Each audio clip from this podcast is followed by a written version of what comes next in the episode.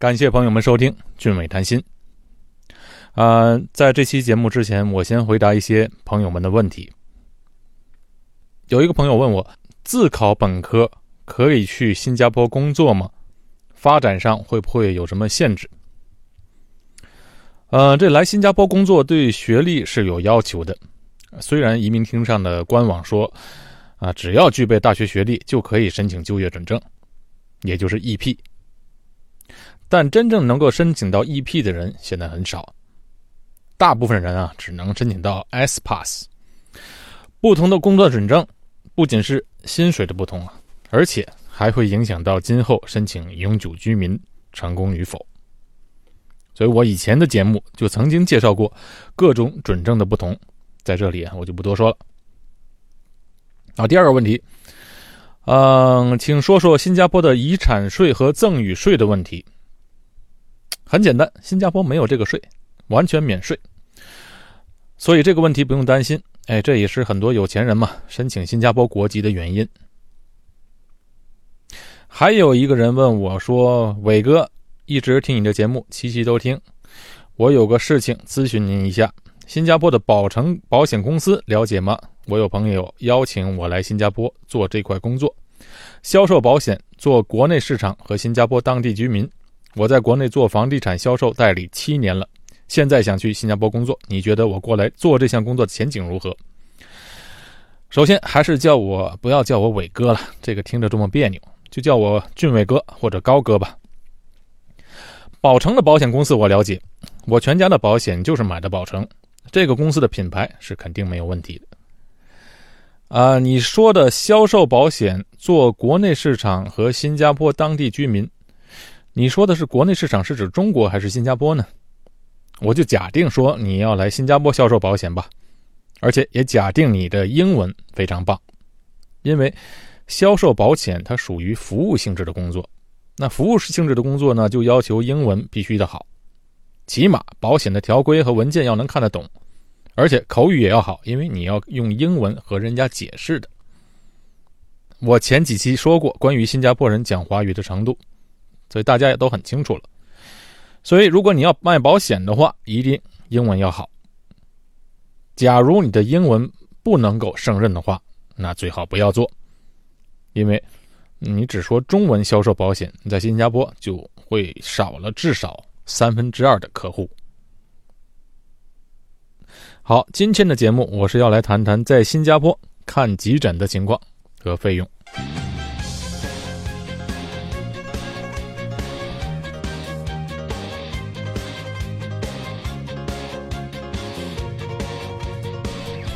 哎，前一阵子网上不是有关于在美国看急诊的消息吗？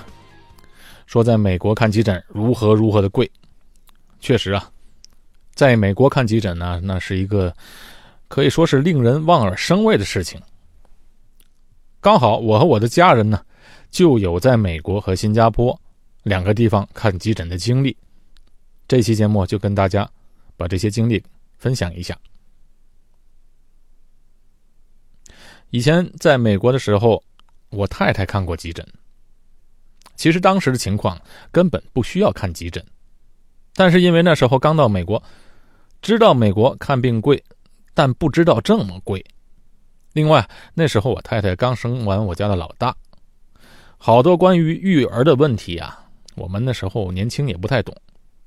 孩子还没满月的时候，我太太就有一些胀奶，而且很痛。当时又是在半夜，身体不舒服去医院看病，那我们觉得就是再正常不过的事情嘛。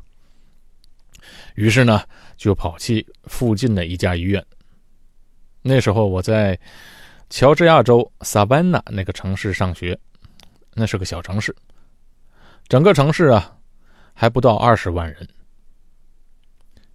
不过当地却有两家规模还挺大的医院。于是呢。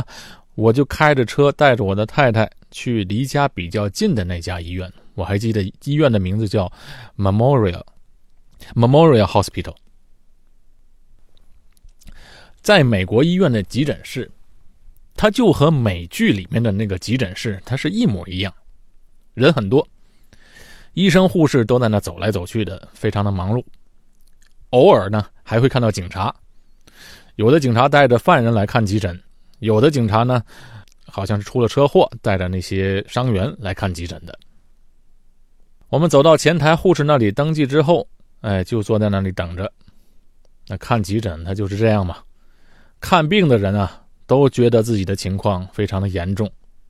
那可是，在护士眼里看来呢，好像我们这种情况只能归类为最不要紧的 case。一般只有出车祸或者真正流血了，这样的 case 才是需要马上看医生抢救的。于是呢，我们就等着吧。那在我们前面呢，还有差不多二十多个病人，都是在那里等着看急诊的病人。我记得那时候啊，等了很长的时间，起码得有两个多小时。等到最后啊，都记得有点等的不耐烦了。等到最后，终于轮到我们了。医生呢，过来检查了一下，说：“哎，没什么事情。”他说：“很多人生完小孩都有这个问题，不用担心，一切正常，过几天就好了。”因为那时候还要给孩子哺乳嘛，所以医生他也不能开药，抗生素那就更不能吃了。就这么着，和医生说了几句话，不到十分钟的时间，那出来一看账单，一千六百美金。哎呦我的天哪！这一千六百美金，我和我太太对望一下，哎呀，这个叹气。不过好在啊，当时有学校的保险。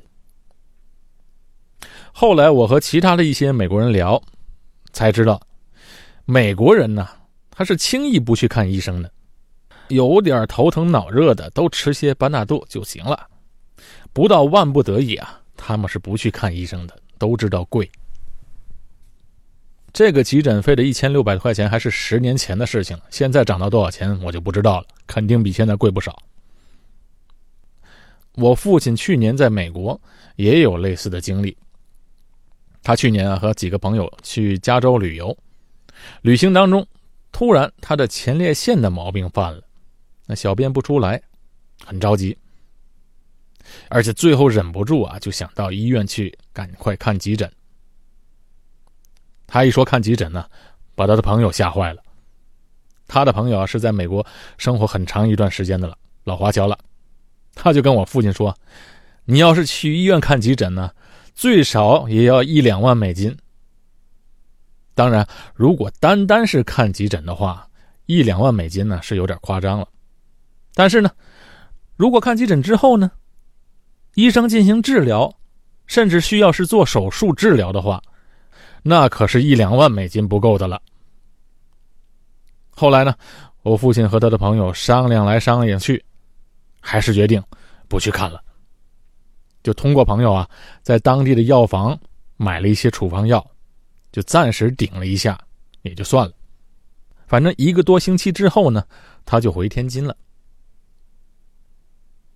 当然要说明一下的是啊，在美国，如果万不得已、非常紧急的情况要去医院看急诊，那还是要去的。如果你真的没钱的话，医院那还是给你治疗的。哎，它不像国内的医院。你必须要要交足了钱才能给你治，在美国呢，医院它只管救死扶伤，治疗完之后再来算账。那有保险的人，医院就会跟保险公司去讨账了；没有保险的人就需要付现金了。如果是在美国没有资产、没有股票或者房产或者存款什么的，就是没钱的话。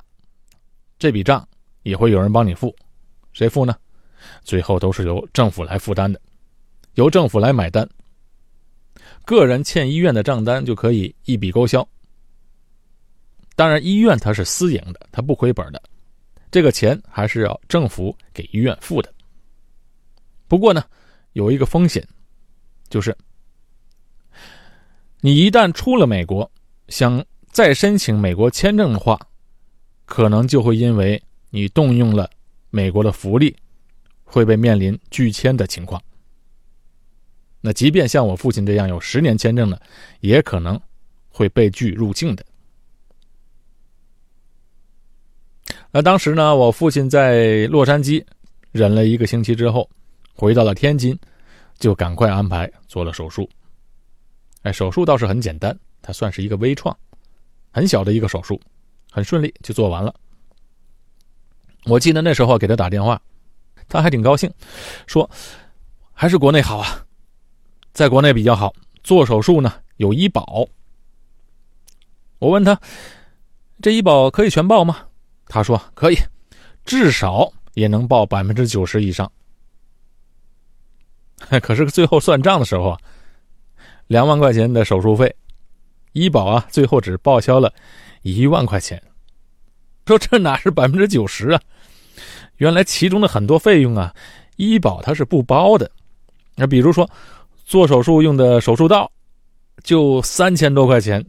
手术刀是德国制造的，那医生就说了，这德国制造的手术刀比较好。那国产的手术刀呢，医保是保的。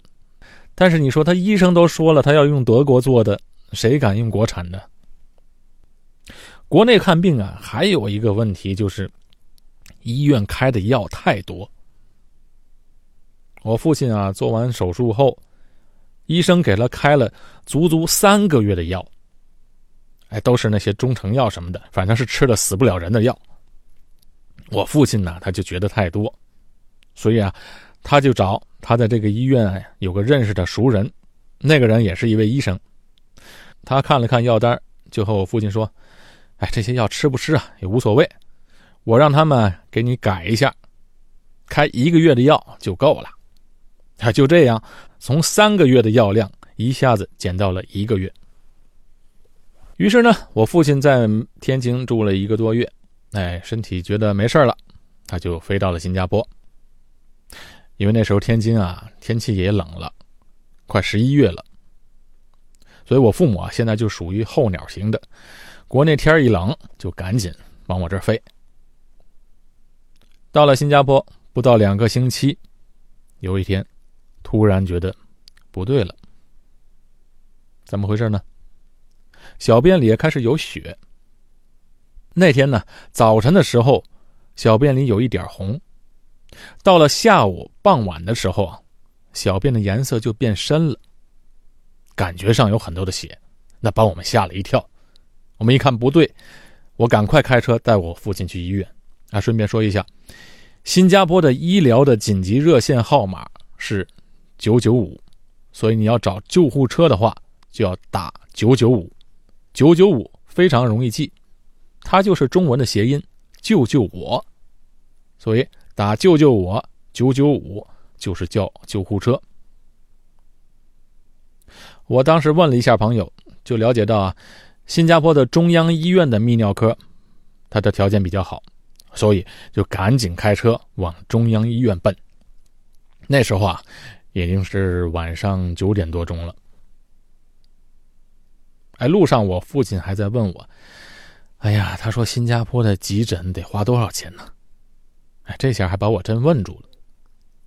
因为像我和我太太在这边已经定居了，他都有医疗保险，即便去急诊住院的话，也是一分钱不用花的。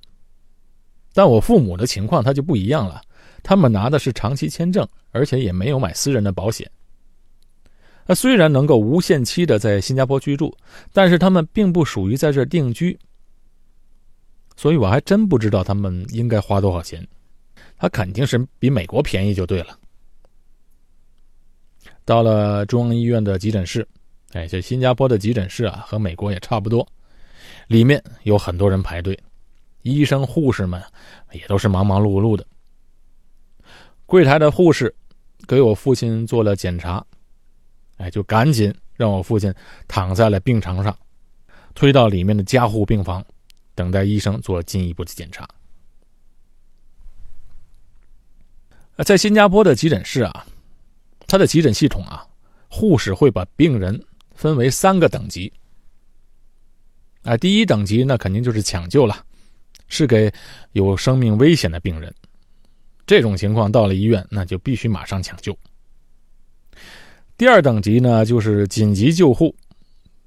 这些病人的原因就比较多了，好像像我父亲这种出血的情况，或者是高烧不退、神志不清，哎，上吐下泻，啊有点脱水的情况、呼吸困难这种情况，都必须放在第二等级。第二等级等待的时间少过十分钟到十五分钟。还有一种等级就是第三等级，它是一般的救护，哎，就像我和我太太上次去急诊一样，就是其他所有不符合以上两个级别的病人，等待的时间那和在医院当时有多少病人有关，那要看第一级或者第二级的病人看完了，才能轮到第三等级。平均等待时间要到两个小时以上。其实啊，被分在第三等级啊，就说明这情况没有这么严重。当然，他医院他不会告诉你你是被分在哪一等级啊，通常你自己知道自己等待的时间就可以判断了。因为我父亲有出血的情况啊，所以他就赶紧被推到里边的加护病房，所以我估计啊，他是被当做第二等级。来处理的。进去里边呢，急诊室的医生啊，给我父亲检查了之后，然后就立刻抽血化验。在等待化验报告的时候，那个急诊室的医生啊，就跟我们说，我父亲的这种情况啊，还必须打电话把泌尿科的专科医生请来做进一步的诊断。哎，顺便说一下。在新加坡看医生啊，比在美国有一点好处，就是语言沟通上它比较方便。医生呢，华语的水平虽然普遍上不好，但至少呢还能做一些简单的沟通。哎，这一点对老人家就比较重要。老人家嘛，他们能够和医生沟通，他自己能够了解自己的身体情况，这样他们比较心安，也不会害怕。他不像在美国一堆洋人医生，你什么都听不懂。哎，不要说老人了，就算英文还过得去的年轻人们，像我们这种，碰到这些医用的专业术语啊，那也是听不大懂的。所以啊，我每次到了医院，但凡碰到华人医生，我都尽量和他们说华语。在加护病房等了差不多一个小时的时间。这时候，泌尿科的专科医生就赶来了。他看了验血、验尿报告之后呢，又仔细检查了我父亲的身体，最后确认，哎，没什么大事，可能是因为那几天劳累过度，不小心抻着了。他说啊，你不用担心。那我们说这个小便里都有血，不会有问题吧？他说不用担心，因为小便里啊看起来颜色比较深。但其实它的出血量并没有我们想象那么多。他说没事，而且验血报告上显示红血球等等关键性的指标都良好，没什么大事。于是呢，他就开了五天的抗生素，让我父亲按时服用，就可以走了，不用住院。于是，我父亲呢又问了他一下。说：“那我在国内的医生开的药还要继续吃吗？国内的医生不是给他开了一个月的药吗？有两种药，一种啊就是中药，吃了也没什么用，也死不了人的。那些药啊，我父亲知道没什么用，所以他也没吃。另外一种是西药，它是一种松弛前列腺的药。刚好我父亲当时带在身上，就给啊这边的医生看了看。”那位泌尿科的专科医生啊，不看则已，看了之后直皱眉。他说：“这种药啊，在美国或者新加坡早就是禁药了，因为这是早就有证明说有副作用的药。”他就觉得很奇怪，为什么国内的医生还在给病人开这种药吃？于是他说：“你赶快停止服用这种药。”他说：“在新加坡啊。”像我父亲动这种手术之后，除了给五天的抗生素防止发炎之外，是什么药都不用吃。在回家的路上，我就和我父亲说：“哎，你看，国内的医药不分啊，是多么严重的问题。这还是在国内有认识的医生给开了一个月的药，不然的话还要吃足三个月。”最后说到重点，看急诊一共花了多少钱？在新加坡啊，像我父母这样的不是本地居民，所以他们不能享有医疗补贴。